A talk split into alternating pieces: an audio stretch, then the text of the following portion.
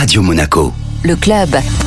Pascal de Maéchal, qui est le directeur du développement des jeunes à l'AS Monaco Football. Avec lui, on évoque l'actualité du groupe élite de l'ASM, l'équipe réserve, qui vient de vivre une belle expérience en Angleterre. Cinq jours sur place avec des matchs contre Manchester United puis Arsenal. Quel bilan global dressez-vous de ce séjour en Angleterre? Positif sur, plusieurs domaines. En avant, c'était vraiment l'objectif de jouer deux matchs dans quatre jours, parce que ça, c'est la réalité de notre équipe. Ils jouent le dimanche Ligue 1 et, le jeudi, j'espère la saison prochaine aussi le, mercredi, euh, champion. Mais le jeudi, doit être prêt à jouer le deuxième match et euh, s'enchaîne. Ça veut dire le dimanche après, de nouveau un, match en Ligue 1. Donc, pour vraiment euh, mettre ça en place, on a choisi de jouer Manchester United le vendredi et Arsenal le lundi. Quand tu vois les matchs, les GPS, les efforts physiques étaient, étaient énormes. C'était le meilleur match qu'on a joué les deux saisons passées, au niveau de distance totale, mais aussi au niveau euh, haute intensité. Donc, ça, c'est pourquoi on cherche des matchs comme ça. Le deuxième fait positif, on a vécu ensemble pendant les cinq jours et des joueurs, vraiment, tu les connais maintenant à fond. Et ça, c'est important qui est l'élément positif? Qui a des difficultés à gérer, par exemple, quand tu joues pas? Comment ils réagissent? Comment ils parlent le, lendemain? Donc tu peux pas euh, échapper. Tu es toujours présent. Et je dois dire que l'ambiance était exceptionnelle, je trouve. C'était vraiment une, bonne équipe. On a rigolé beaucoup, mais on était très sérieux au moment qu'on était du, très sérieux. À l'intersaison, l'été dernier, l'AS Monaco a fait le choix de ne pas s'engager dans un championnat national et de ne pas s'aligner en N3, en l'occurrence. Pourquoi? Qu'est-ce qui a motivé cette décision? Oui, dans, notre mission de devenir le la meilleure académie, il faut montrer que nous sommes prêts à, monter des joueurs euh, à l'équipe. Comment on va faire? On a bien réfléchi avec beaucoup de personnes, des directions, des entraîneurs.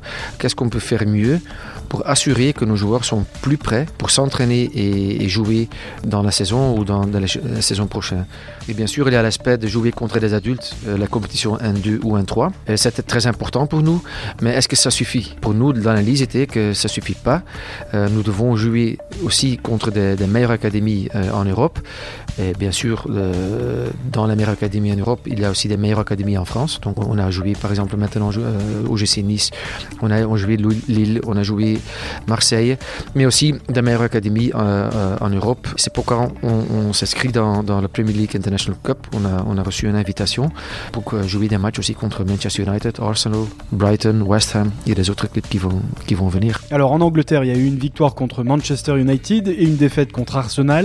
Est-ce que dans l'approche émotionnelle, vous avez été euh, surpris par leur maturité? Est-ce que les joueurs vous ont impressionné? Parce que se retrouver comme ça sur la pelouse mythique d'Old Trafford, ça doit être quelque chose. Hein. je trouve ils, ils est vraiment ils, euh, ils, tout dans la concentration. Ils ont focalisé sur, sur, sur les deux matchs.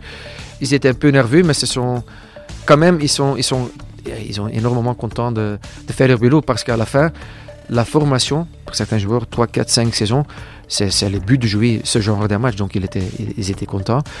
Euh, le lendemain il y a décompression un peu, mais, mais très juste. Et ils ont, euh, ils ont pris la concentration pour le deuxième match au moment très correct. Donc, au niveau mental, c'était pour moi, c'était très très bien. Tu peux pas jouer des deux matchs comme ça sans avoir une, une, bonne, un bon mental. Est-ce qu'il y a un dialogue constant avec les différentes entités du club, des liens euh, étroits avec le groupe pro et le coach Philippe Clément? Absolument. Damien Pirinel, il est notre, euh, notre entraîneur. Il était adjoint euh, il y a deux saisons maintenant sous Nico Kovac, mais aussi sous Philippe Clément. Il connaît l'exigence, mais aussi il connaît les personnes. Il connaît les adjoints de Philippe et il a contact régulièrement. Et la direction, ils étaient présents. Hein. Toute la direction était là pour voir le match en direct. Et en fait, Philippe Clément, il connaît des jeunes parce qu'on a eu beaucoup de jeunes qui ont démarré la saison avec l'équipe Peut-être il y a aussi quelques jeunes qui peuvent expérimenter le stage qu'on va faire euh, dans, une semaine. Justement, Pascal, est-ce qu'il est possible que l'on voit euh, d'autres jeunes intégrer très prochainement le groupe professionnel? Notre organisation est organisée pour monter des joueurs dès que ils sont prêts. On ne peut pas dire c'est 2 janvier ou, 13 février, mais dès que le moment ils sont prêts, on le fait. On a l'exemple d'Elias Ben Seguir. À un moment donné, il a montré des choses à l'entraînement au match, qu'il était prêt et Philippe Clément a dit ok, je vais, je vais travailler avec, avec lui. Il a pu jouer 5 minutes contre Étoile Rouge Belgrade. Et Philippe n'était pas du tout obligé de le faire, mais c'est parce qu'il croit que